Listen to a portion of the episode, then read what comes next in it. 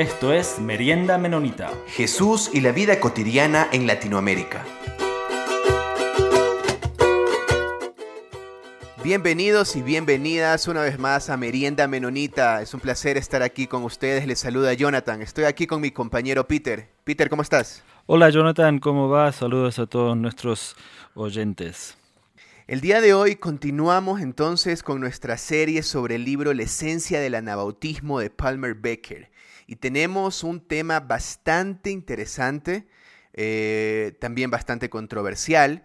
Y me parece también que es un tema que a veces no se los trata mucho en la iglesia y sobre todo en un contexto en el que vivimos ahora donde todo es el individualismo, donde la iglesia no puede meterse en mi vida privada eh, y donde básicamente preferimos evadir los conflictos en lugar de enfrentarlos. Y el tema que nos toca ahora es los miembros son reconciliados entre sí. Y para hablar sobre este tema tenemos el placer de poder conversar el día de hoy con Sandra Báez. Sandra, bienvenida, es un placer tenerte aquí con nosotros. Bien, muchísimas gracias. Gracias por el privilegio de, estar aquí y compartir un poquito de, de, lo que Dios ha colocado en nuestra vida y de cómo Dios ha trabajado este tema también en nosotros, ¿no? Porque muchas veces hablamos desde la teoría, pero muy pocas veces hablamos desde la práctica y creo que, ese es el reto, ¿no? Que realmente hablemos de lo que vivimos, más de, lo que conocemos.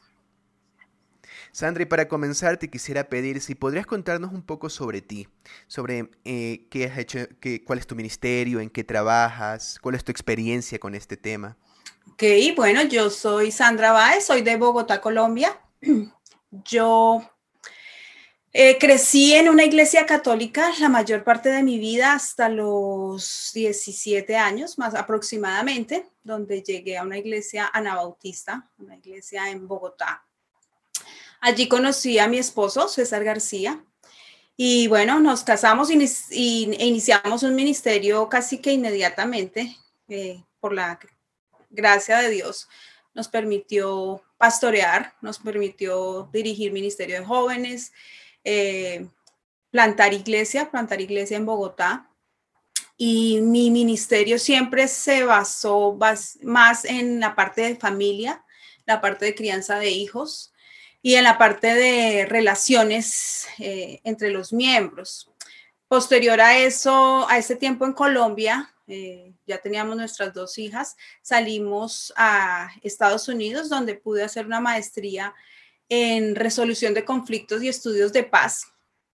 Y estando allí conocí de fondo una de las pasiones de mi vida, que era este tema de la paz y de la reconciliación, porque antes no lo había escuchado eh, de esta manera, o sea, nunca me había enfrentado como eh, cuál es la parte práctica, ¿no?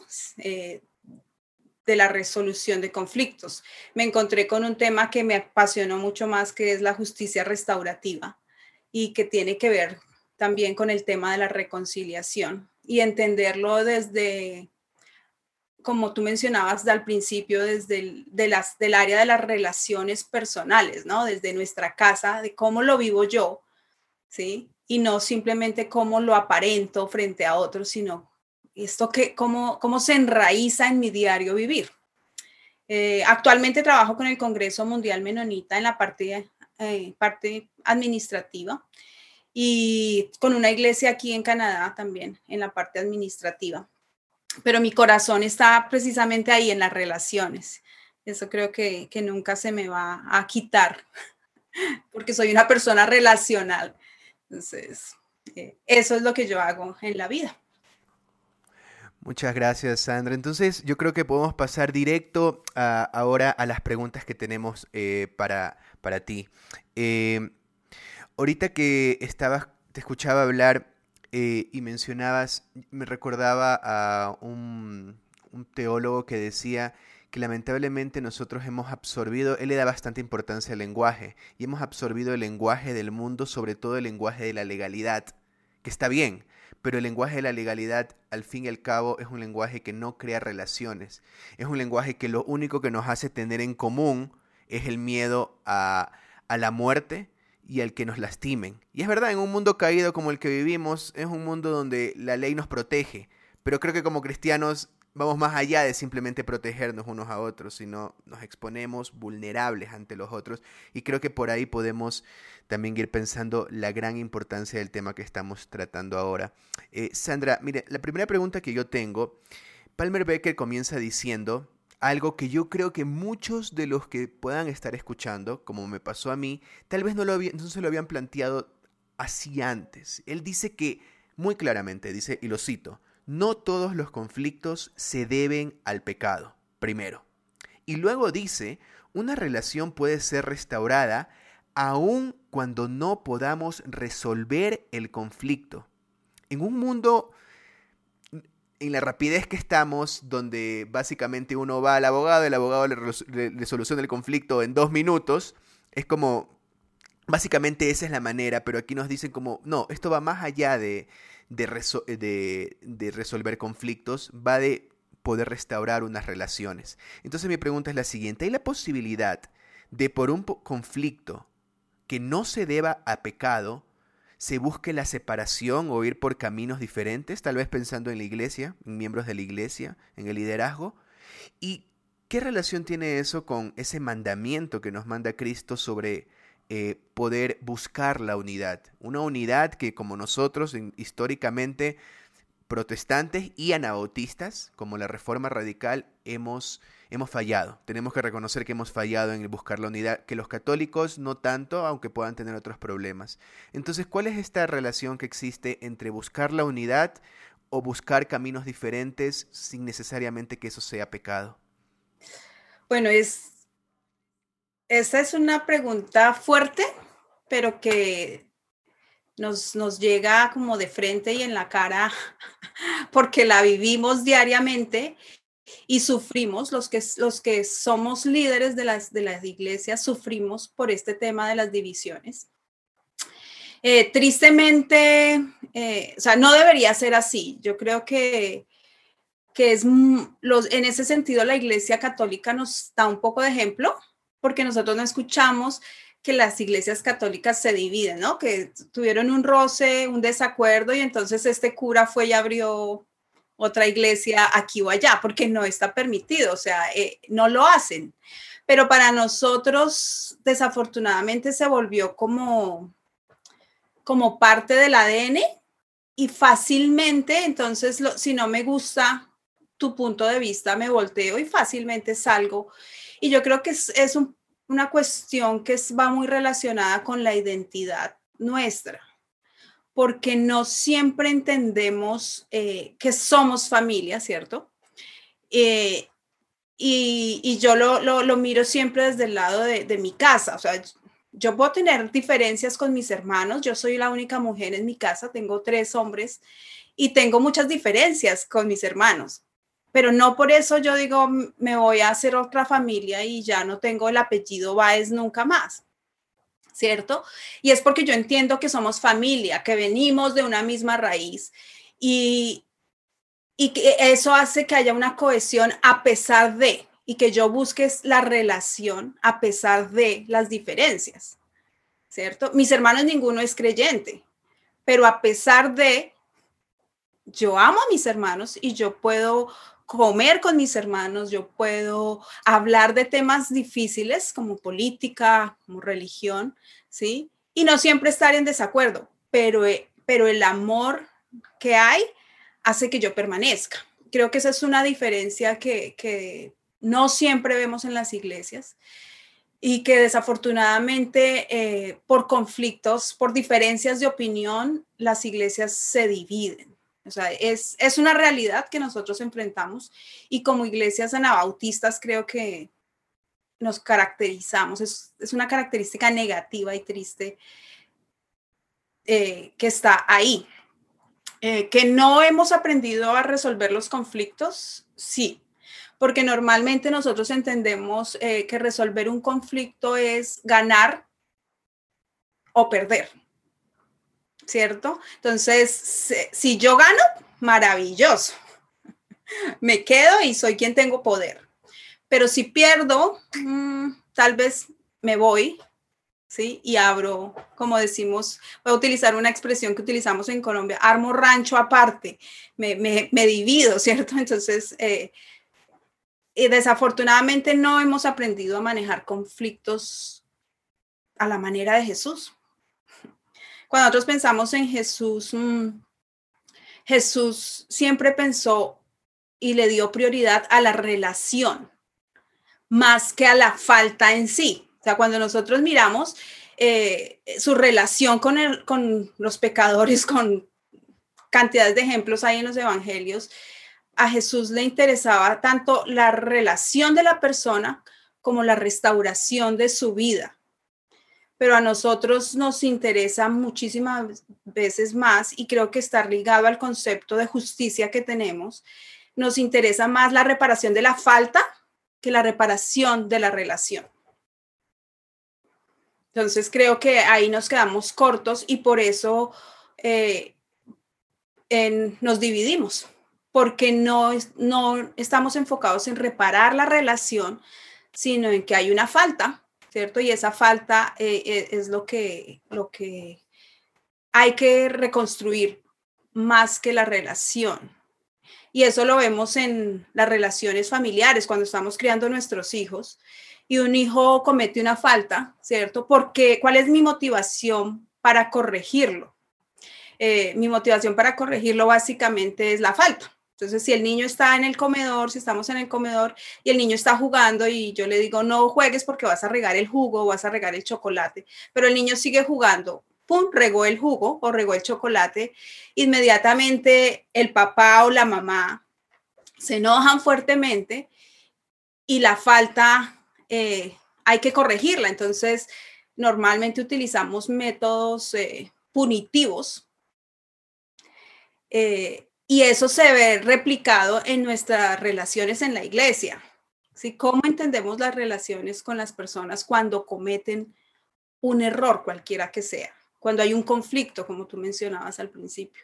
Entonces, ¿cuál es el método que utilizamos? Castigo, ¿cierto? Eh, condenación, pero pocas veces nos damos a la tarea de pensar en qué fue lo que se rompió cuando esta persona cometió la falta. Lo que se rompió básicamente fue una relación. ¿Qué fue lo que pasó con Adán y Eva? y Dios. Lo que se rompió fue la relación y a Dios lo interesó desde el comienzo fue eso, restauremos la relación.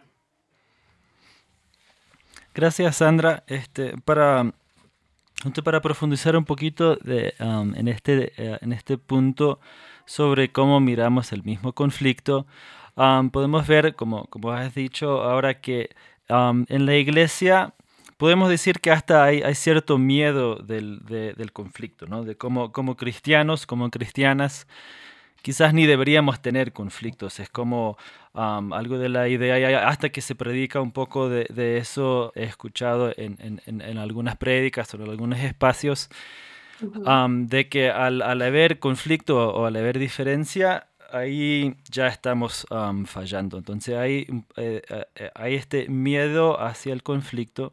Entonces eso que produce en, nuestras iglesias, que la gente hace, más bien ignoran o, o evaden, eh, más bien los conflictos, pero cuando, cuando vemos, como hay en esa, en esa descripción o esa historia que estaba dando ahorita del niño que, que rega el jugo, cuando mamá o papá habla con el niño y pide al niño que ayude a, limpiar el jugo. Hay una oportunidad, más bien, de, enseñar responsabilidad, etcétera, etcétera, etcétera. Entonces, ¿podrías este, más bien comentar un poco cómo, cómo en nuestras iglesias, cómo más bien podríamos aprovechar esos conflictos como oportunidades de sanarnos, de, construir responsabilidad dentro de, nuestras comunidades, de cómo tener mayor confianza entre hermanos y hermanas, cómo tener más confianza en Dios. ¿Qué, ejemplos o historias o mm, enseñanzas nos podían dar de, cómo intentar de, cambiar esa, mirada, de, ya no tener miedo al conflicto? Bueno, yo creo que lo primero que tenemos que entender es que el conflicto es innato al ser humano. O sea, no podemos, no podemos pensar que el ser humano existe sin, sin conflicto. ¿cierto? Y no, no, no pensando en el conflicto como algo negativo, sino como algo, como tú decías, que nos brinda oportunidades. ¿Oportunidades para qué? Oportunidades para crecer, oportunidades para abrir nuestra perspectiva del mundo y entender al otro. Oportunidades para entender que mi punto de vista no es el único ni es el mejor, necesariamente. ¿cierto? Sino que mi punto de vista contribuye a construir comunidad, así como el punto de vista y la manera que otra persona percibe la realidad también contribuye a la realidad de la comunidad, pero también a la realidad mía. Entonces, eh, el conflicto primero tiene que ser abordado como algo positivo, no como algo negativo, y como algo que yo, yo tengo conflictos conmigo mismo, ¿sí? O sea, no es que es, culpa del otro que hayan conflictos, sino yo tengo conflictos muchas veces conmigo mismo. O sea, cuando uno habla con las mujeres, nosotras las mujeres, eh, y bueno, yo creería que el ser humano en general, a veces decimos, es que no me, no me entiendo ni yo mismo, ¿cierto? Entonces, si, empezamos por ahí, eh, el conflicto está ahí. Ahora, si hablamos, vamos a hablar de relación con otra persona, es inevitable que vayamos a tener diferencias. Em, creo que el, tema de, resolver los conflictos de una manera constructiva implica que todas las partes salgan de su zona de confort. ¿Por qué? Porque implica invertir tiempo, ¿sí? Resolver un conflicto no es eh, cuestión de dos segundos, como normalmente se hace cuando utilizamos métodos punitivos, ¿cierto? Cuando utilizamos un método punitivo, ¡pum!, damos la palmada al niño o salgo yo si estoy discutiendo con mi esposo, cierro la puerta y así se acabó el problema. Pero cuando hablamos de, resolver conflictos de una manera restaurativa, en donde el enfoque es la relación y donde el enfoque son las partes que están involucradas, implica que yo dedique tiempo. Tiempo para escuchar, ¿cierto? Tiempo para bajar mis, eh, mis banderas, mis escudos, ¿sí? Requiere humildad de las partes eh, requiere escuchar qué es lo que el otro está diciendo, cuál es la necesidad del otro, cómo el otro eh, experimenta el conflicto. Porque a veces, por ejemplo, en las parejas, nosotros trabajamos mucho en relaciones de parejas en, Colombia, cuando estábamos pastoreando junto con mi esposo. Y normalmente las parejas, eh, tenía, a veces llegaba una pareja a consejería y eh, les preguntábamos cómo están. Y uno de, los dos decía, no, terrible, estamos a punto de divorciarnos, el matrimonio se va a acabar. Y para el otro era una sorpresa, pero ¿cómo así? ¿Cómo dices eso? Si yo siento que estamos en luna de miel. Eh, ¿Por qué? Porque tenemos diferentes perspectivas. Lo que para uno puede ser algo terrible y el fin para el otro es algo que no tiene mucha trascendencia ¿cierto? Y es básicamente porque no nos hemos sentado a escuchar y a dialogar. Y eso pasa en la iglesia bastante. En la iglesia, eh, la mayoría de creyentes hemos, nos hemos acostumbrado a vivir una vida de apariencia, ¿cierto? Donde es domingo y el domingo es crítico para salir, antes de salir para la iglesia. En la casa todo el mundo está revolucionado porque hay que llegar a tiempo al culto, porque hay que tener esto, porque lo otro. Entonces todo el mundo está chocando. Pero una vez que llegamos a la iglesia, todo el mundo es sonriente, está bien, porque nuestras vidas no se abren 100% dentro de las iglesias. Entonces, como líderes, creo que necesitamos profundizar y, y llevar a las personas a que seamos más genuinos, seamos más reales y que podamos eh, mostrarle a la gente que tenemos conflictos. ¿Sí? Y no por eso estamos en pecado, porque el conflicto no necesariamente es sinónimo de pecado o la única razón de conflicto es, no es un pecado, eh, sino que somos seres humanos relacionales y por, por ende vamos a tener conflicto. Entonces, ¿qué necesitamos hacer? Sentarnos a dialogar, escuchar al otro, invertir tiempo. Muchas veces queremos eh, las cuestiones instantáneas, ¿no? Y esa es nuestra sociedad. Todo es instantáneo hoy en día, pero necesitamos detenernos a escuchar. Eh, Palmer Berger inicia este capítulo con un versículo que dice, si traes tu ofrenda al altar, ¿cierto? Y recuerdas que tu hermano tiene algo contra ti, ve y habla con él, reconcíliate y luego regresa. ¿No? Normalmente nosotros interpretamos eso como que es una cuestión de así, de dos segundos, y en las, en las iglesias lo hacemos así, especialmente el día de la Santa Cena. Si usted tiene algo con alguien, vaya, hable, reconcíliese y solucione el problema. Pero es cuestión de tiempo, o sea, el pasaje nos puede sugerir que, ok, si yo vengo a la iglesia a traer mi ofrenda, pero en ese momento recuerdo, uy, yo tengo un roce con el hermano tal, o en mi casa, con mi hijo porque lo discipliné de una manera no adecuada, ¿cierto? Hey, yo tengo que regresar, yo tengo que hablar, yo tengo que, es como retroceder mis pasos, ¿sí? Y dedicarle tiempo a esa restauración y luego si vengo y traigo mi ofrenda. ¿Cuánto tiempo se demore eso? No sé cuánto tiempo se demore. Eso varía mucho del tipo de conflicto, de la relación en el, estado en que esté y de la intención que yo tenga de reparar. Sandra, para la siguiente pregunta, eh, quisiera comenzar con un ejemplo. Eh, yo soy profesor en un colegio y recuerdo una vez que obviamente, como siempre hay, eh, los chicos, estaba, algo había pasado. Entonces me acuerdo haber yo llamado la atención a uno de los chicos, como ya.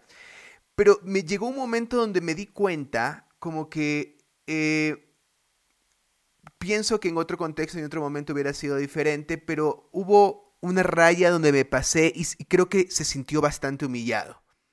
Entonces, lo que hice fue luego hablar con él, eh, como pedirle perdón pero casi de manera eh, como no natural, o sea, no es que lo pensé mucho, supe que tenía que enfrente de toda la clase pedirle perdón a la clase y pedirle perdón a él enfrente de toda la clase. Me pareció como importante hacer eso. No lo pensé, no, lo, no fue algo como que dije, este es un paso que tengo que hacer, no. Eh, entonces, eh, pongo este ejemplo porque Palmer Becker pone un esquema de la restauración y el último el paso 7 se llama la restitución. Y él pone ahí un ejemplo, ¿no verdad? Sobre dos líderes que se habían tenido un conflicto y se habían llamado, se habían ofendido. Y él dice, parece ser en el ejemplo que él pone, que no, no solamente importante pedirle perdón a la persona ofendida, sino luego, dice el ejemplo, que le pidió perdón a toda la comunidad donde la comunidad fue testigo que él le faltó el respeto al otro líder. Entonces, ¿podrías ampliar un poco más la importancia de esta idea de que no es una cosa casi que en secreto que voy y le pido perdón a la persona que ofendí, no quiero que nadie se sepa porque no, sino que tengo que hacer una restitución porque es restaurar un poco el respeto que de la otra persona ante la comunidad. Sí, yo creo que es, esta parte de la restitución es bastante importante y es donde nos quedamos cortos, porque básicamente eh, nos quedamos con las palabras, ¿cierto? Entonces, si yo te ofendí, perdón, discúlpame por lo que te dije. Y nos quedamos ahí. Eh, la persona puede decir, sí, ok. Pero, ¿qué de las cosas eh, o de las ofensas que generan un daño mm, más profundo también, ¿no? Un daño físico o la pérdida de propiedad o la pérdida de la honra de la persona porque yo fui largo en mis palabras y hablé cosas que no debía. Eh, yo creo que, que, el tema de la restitución es necesario e implica un valor aún muchísimo más profundo porque me hace vulnerable, ¿cierto? Porque es donde yo reconozco públicamente que me equivoqué, pero no solo que me equivoqué, sino que estoy dispuesto a hacer lo que sea necesario para reparar lo que está dañado, lo que está roto. Em, yo recuerdo muy bien eh, cuando mi hija mayor estaba en preescolar. Ella tenía una amiguita, eh, tenía una amiguita en el colegio nosotros habíamos mandado su lonchera, la lonchera a nuestra hija, pero nuestra hija normalmente llegaba a la casa con la lonchera eh, completa. Nosotros la animamos, bueno, tienes que comer porque te vas a desnutrir, etcétera, etcétera.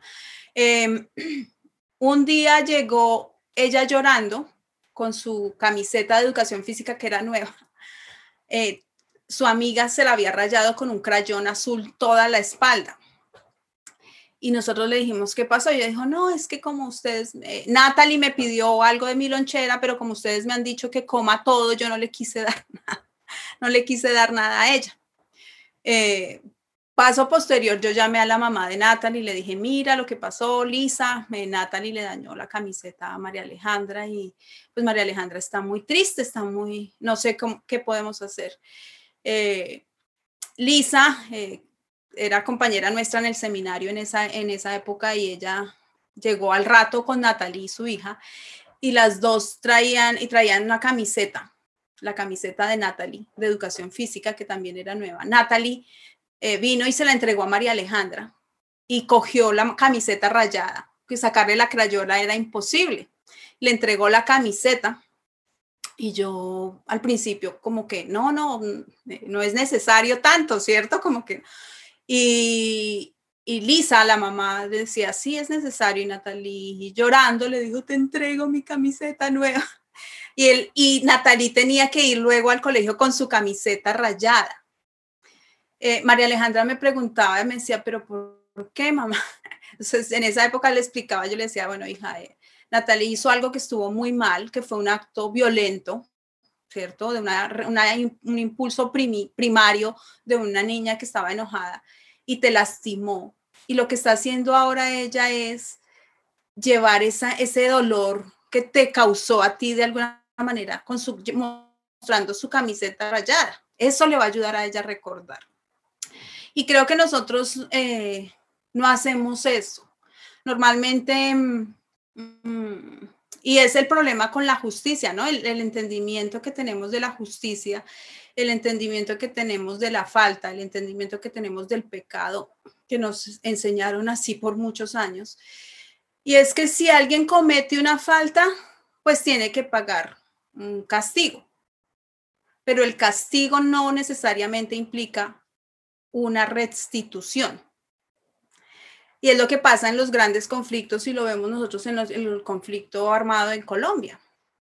Las víctimas no están recibiendo la restitución de lo que perdieron. Eh, otro ejemplo, eh, yo, para mí es el tema de la restitución es supremamente profundo porque eh, recuerdo una vez en Colombia un, unos muchachos que hacían estos piques, no sé si para ustedes eh, entienden la palabra piques, es como carreras en la noche en avenidas eh, de, la ciudad. Y en uno de esos estrellaron a un taxi y en el, accidente el taxista quedó paralítico y murieron las dos pasajeras. Eh, el chico que produjo este accidente era un chico que, que tenía plata, sus padres son adinerados. Entonces, eh, la consecuencia, ¿cuál fue para el muchacho? Mm, simplemente eh, la casa por cárcel. El muchacho taxista quedó eh, sin poder trabajar. Quedó en su casa, sin poder trabajar. Y las, la familia de las otras dos muchachas perdieron a sus hijas. Qué diferente hubiera sido si el sistema le enseña al muchacho, ok, no es solo que usted recibió un castigo, que fue entre comillas un castigo porque fue por casa por cárcel, sino qué diferente hubiera sido y cuál hubiera sido el impacto si este muchacho se le, se le invita, ahora, bueno, el taxista quedó paralítico por tu irresponsabilidad. Entonces, ¿qué tal si tú manejas el taxi de este hombre por cinco años junto con él al lado tuyo? Y así provees para la necesidad. ¿Por qué? Porque cuando yo restituyo al otro, estoy entendiendo realmente la totalidad de la falta. Cuando yo restituyo lo que yo dañé, trato de restituir lo que dañé, quiere decir que estoy entendiendo con todo mi ser la profundidad de mis actos y de lo que yo hice. Cuando yo no restituyo, cuando en las iglesias no damos la oportunidad, la posibilidad de restitución, eh, nos quedamos otra vez en el, en el punto del concepto, pero no nos queda, no llegamos a la parte de la transformación, de la restauración total. Entonces, eh, creo que, que, esa parte de la, de la restitución, perdón, eh, es esencial en cualquier conflicto, desde el más pequeño hasta el más grande, porque es donde yo realmente mm, interiorizo y demuestro que entendí la fatalidad de mis actos o de mis palabras o de, o de la situación. Eh, um, para, para, dar um, otro, uh, otro ejemplo, en, en, su libro de, de Desmond Tutu, um, que, que, escribió con su hija sobre el, el, el perdón, este, él da un ejemplo sobre el proceso de, en, en Sudáfrica este, de, de, las cortes y, y da, da, cuenta la historia de, de una señora que los policías le, le mataron a su hijo um, de la señora y le preguntan a la señora, bueno, eh, entonces este no es en, la corte en sí, sino en, en, el proceso este, um, del postconflicto en, en Sudáfrica, um, que cada, una, cada persona puede dar sus, sus testimonios y, y, y, este, justo este proceso de restitución. Y, y la señora le dice que, que, lo que yo quisiera, o el castigo que yo quisiera para este policial, es que él venga a mi casa todos los días a almorzar porque se nota que le faltó mucho amor en, en, su casa. Entonces ese, ese es un, un ejemplo bastante profundo de, de también de la realidad de que el perdón también lleva, este, también hay, un proceso de perdón en, esto, en esta realidad de, restitución, pero um, quería enfocar un poco en, el mismo proceso. Y, Palmer Becker demuestra, o bueno, da un proceso bien interesante aquí, enfocando en el versículo de Mateo 18. Y, y este, para mí, es, es, impresionante que en, en nuestras iglesias, como ignoramos o, nos olvidamos de este proceso de Mateo 18, que por ejemplo no hay ningún lado en, los evangelios que da un, proceso detallado de cómo hacer la Santa Cena, o un proceso detallado de cómo hacer bautismo, o, muchas cosas que, que, tomamos en serio en la iglesia. No hay ni un proceso detallado en ninguna parte de la Biblia, pero aquí en Mateo 18 hay un ejemplo muy claro con puntos específicos de cómo tratar con, con conflictos y, y, aún así, con todos los procesos A, B, C, D, ni, ni podemos hacerlo. Quería, entonces, quería ver si, si nos podía comentar un poco sobre este mismo proceso de Mateo 18, 15, este, 15, 16, 17 que habla de qué mismos deberíamos hacer con nuestros hermanos y hermanas cuando hay un conflicto. Eh, yo creo que eh, volvemos a lo que mencionaba yo ahora rato, ¿no? Que el tema de resolver un conflicto y si seguimos los pasos de Mateo 18 implica tiempo, implica invertir tiempo en las personas mm. eh, y no simplemente sentarme a señalar lo que estuvo bien y lo que estuvo mal desde mi perspectiva. Eh, porque como, como vemos e, es un proceso largo, ¿cierto? Eh, implica que las partes que mm, están involucradas, todas las partes, la comunidad, la víctima, el ofensor, eh, primero se saquen la viga de su ojo para que puedan sentarse sin una agenda personal a resolver el conflicto. Eh, la mayoría de, veces en nuestras iglesias y en los conflictos en general, nosotros vamos con una agenda personal, ¿cierto? Yo em, yo voy con este en mente y eso es lo que quiero y así es como yo me imagino que se debe solucionar este conflicto. Este hermano hay que ponerlo en disciplina. Punto. Es, esa es mi agenda. Pero creo que el paso previo desde el pastor, desde los ancianos de la iglesia, dependiendo cómo esté organizada la iglesia, desde la comunidad en general, la víctima, la persona que, que está, que cometió la falta. Necesitamos sentarnos y dedicar tiempo primero a examinar mi vida, ¿cierto? Y mirar cuáles, en qué áreas estoy yo, hacia dónde estoy más inclinado yo, ¿cierto? Eh, ¿qué, ¿Qué cosas en mi vida me impedirían a mí tener un proceso restaurativo o permitir un proceso restaurativo para esta persona? Porque tengo una manera de pensar de pronto que es totalmente opuesta, de pronto tengo una manera de pensar que es totalmente punitiva, ¿sí? O que entiendo que, es, que la idea de restaurar eh, o de la idea de perdonar implica pasar por alto la falta, que no es así, porque cuando yo pienso en el perdón, el perdón es una forma de juicio en sí, ¿cierto? Em, entonces, este proceso de Mateo implica tiempo. Y creo que las, las iglesias no siempre están interesadas en invertir tiempo, sino en solucionar las cosas así. ¿Y qué pasa? Eh, Pablo nos dice que nosotros somos embajadores de reconciliación, que nosotros tenemos el ministerio de la reconciliación.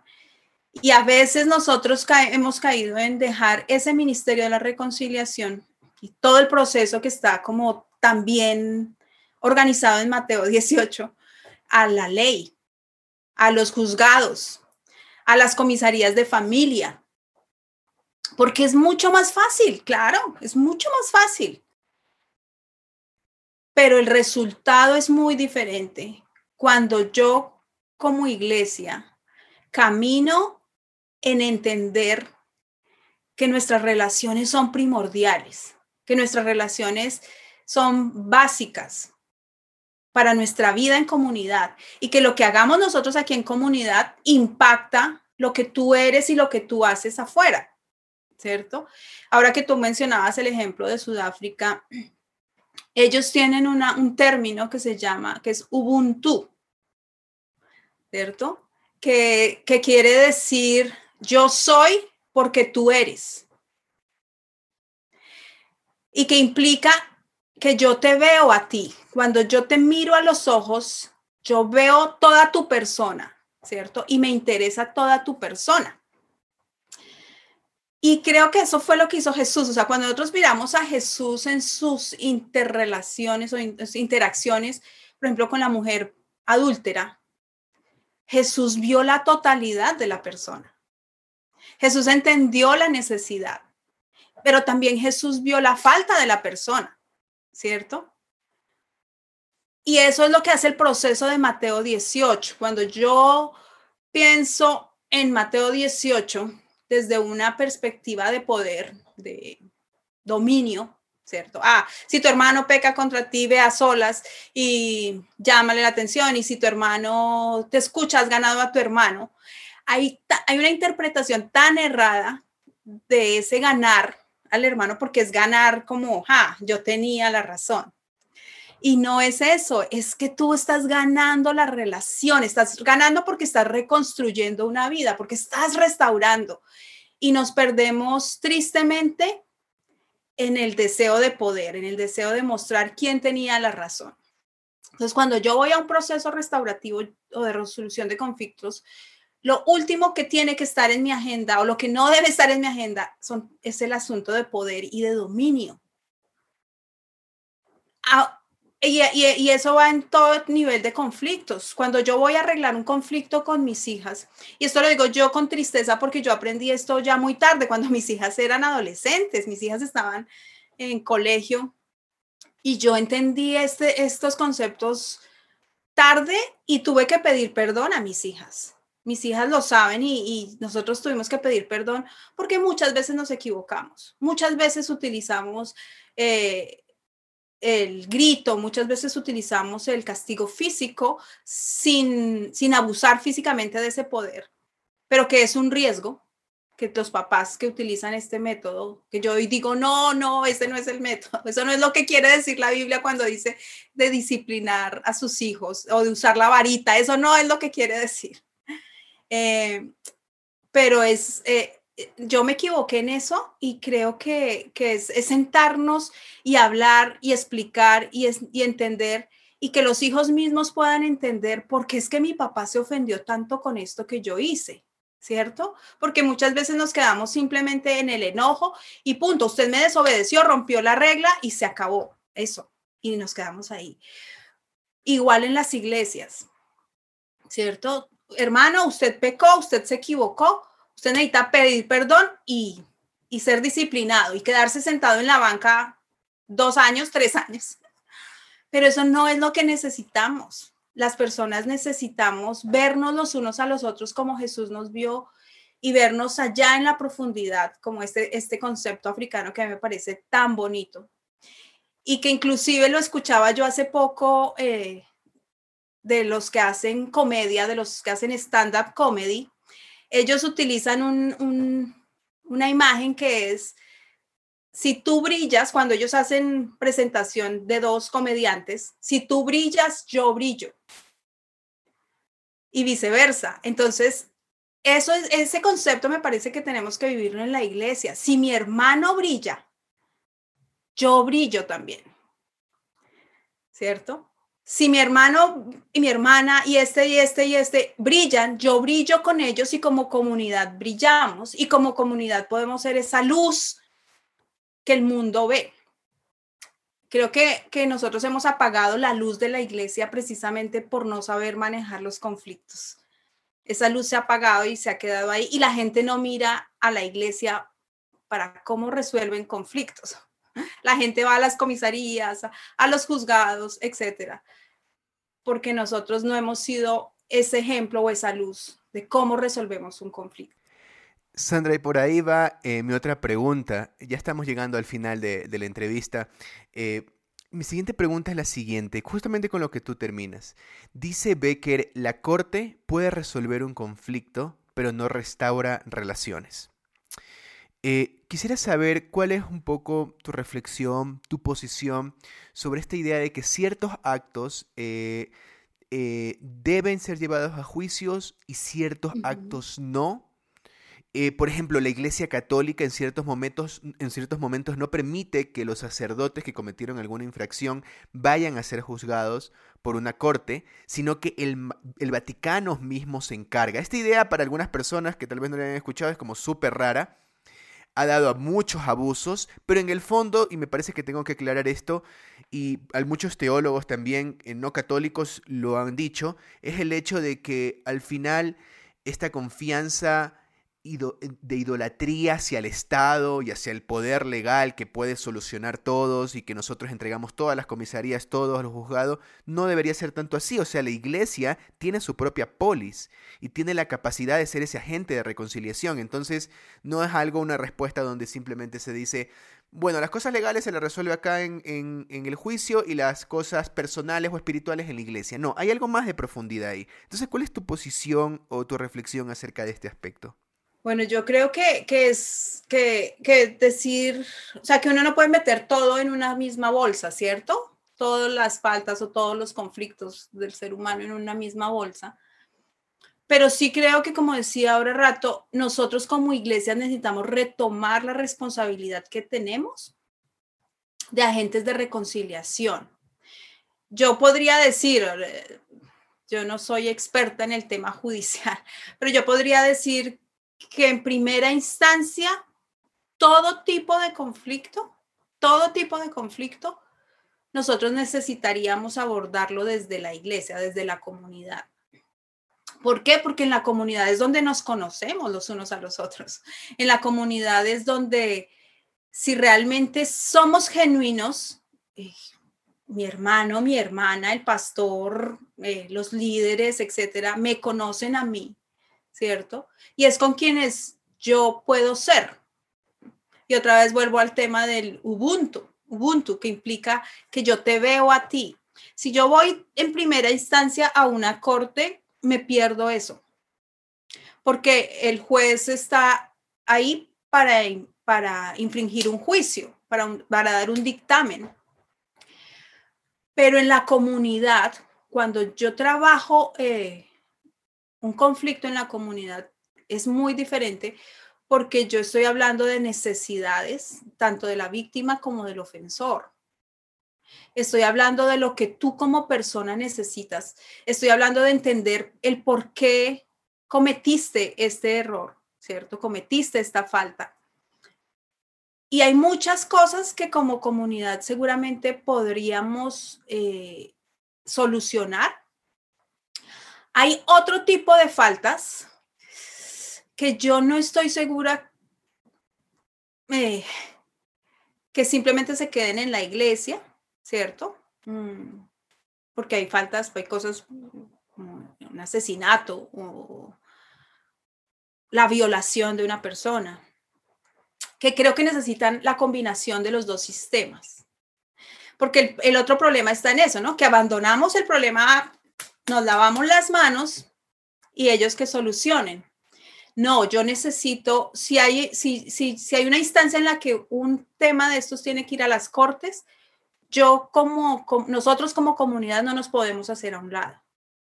Yo necesito seguir caminando con el ofensor, con la víctima, con la comunidad, porque, porque nos afectamos todos y porque como comunidad es donde tenemos discernimiento, porque como comunidad es donde nos, nos abrazamos, nos consolamos. Eh, y hablo tanto de la víctima como del ofensor, porque en la mayoría de casos, cuando una persona es encontrada culpable o la misma persona se declara culpable de un delito, lo que normalmente hace la comunidad es, es dejarlo de lado. Pero seguimos siendo seres humanos y seguimos siendo personas con necesidades y seguimos siendo parte de la comunidad, a pesar que infringimos el, ¿cierto? Pero hay otras necesidades, ¿sí? Con esto yo no estoy diciendo que, que pobrecito el ofensor, ¿no? Sino que aún con todo lo que implica la responsabilidad de sus actos, ¿cierto? Eh, sigue siendo un ser humano en el que Dios no se ha dado por vencido. Y si Dios no se ha dado por vencido con esos ofensores, ¿por qué nosotros como comunidad nos rendimos y nos damos por vencidos? Entonces, eh, creo que es, es, es, es, muy profundo, ¿no? Y es de corazón, y es un, es un tema de entender que lo que te pase a ti me afecta a mí, mm, independientemente de lo que sea y que, para que yo sea comunidad, te necesito a ti. Y si tú estás sufriendo como víctima, yo tengo que caminar contigo como víctima y ayudarte y de ayudar a la restauración tuya como víctima. Pero como comunidad no podemos dejar de lado al ofensor y mirar en qué medida podemos restaurar a esa persona para que no vuelva a repetir la historia triste que está viviendo esto ahorita lo que, lo que está comentando también, este, creo que tiene que ver con, este último paso en el proceso de Mateo 18, de que si la persona, entonces bueno, en el ejemplo o en, este, en el proceso de, Mateo, es como si, si no se pudo este, resolver completamente la situación, entonces se presenta a la comunidad y ahí dice que se le deja a la persona como como gentil o como eh, recolector de impuestos, que creo que se ha malentendido eso bastante, que en realidad lo que está diciendo aquí Mateo es que, y, lo que dice Palmer Becker, que se le pone en la lista de, en vez de miembros, en, por evangelizar, ¿no? que, que justo el proceso no termina ahí, sino comienza otro proceso de, de intentar de ganar la, la persona de nuevo. Y entonces, igual, en, si, si, en el caso, o, como está explicando ahorita, de que quizás la persona sí admitió, entonces hay un proceso de, sanación y de responsabilidad que se lleva adelante con esa persona. igual en esta idea de, de Mateo 18, de que si la iglesia hizo todo el trabajo de intentar de, resolverlo, entonces ahí igual sigue ese trabajo de, de alguna, de, podríamos decir, de evangelizar a esa persona de nuevo. Entonces quería este, agradecer de nuevo, Sandra, por, por, este espacio y, y, por tratar este tema que, que es, muy hermoso y deja muchos retos para, para, nuestras comunidades de fe. Y entonces agradecer, agradecer de nuevo su, su tiempo y, y, ese ministerio que está llevando adelante en la iglesia. Muchas gracias. Sí, yo creo que un último mensajito es que nosotros como comunidades de fe necesitamos unirnos al trabajo que Dios ya inició en las personas y continuar ese proceso de restauración y continuar el, eh, eh, esa visión de Dios que encontramos desde Génesis hasta Apocalipsis y no simplemente darnos por vencidos. Entonces, gracias de nuevo, Sandra. Este, Jonathan, ¿algo más para cerrar? Solamente agradecer a Sandra. En muchas ocasiones, mientras ella iba hablando, eh, sentía que algo pasaba dentro mío porque dicen algunas cosas súper potentes que me parece que debemos retomarlo urgentemente como iglesia, pensar que somos nosotros los que debemos, ese es nuestro ministerio, la reconciliación y creo que lo hemos dejado de lado. Así que solamente agradecerte Sandra por tu tiempo aquí con nosotros y, animarles a los oyentes que si tienen alguna otra pregunta, eh, ya la comprometemos a Sandra con anticipación para ver si podríamos seguir dialogando y profundizando mucho más sobre estos temas. Muchas gracias. No, muchas gracias por la invitación. Muchas gracias de nuevo a todos nuestros oyentes. Le animamos a seguir escuchando. Todavía tenemos dos entrevistas para, cerrar esta serie sobre la esencia del anabautismo. También tenemos una nueva manera de que, cómo pueden este, estar enterados de, nuestros nuevos episodios, aparte de la página de Facebook o de Instagram. Um, puede ir uh, y, recibir un correo todas las semanas cuando sale un nuevo episodio.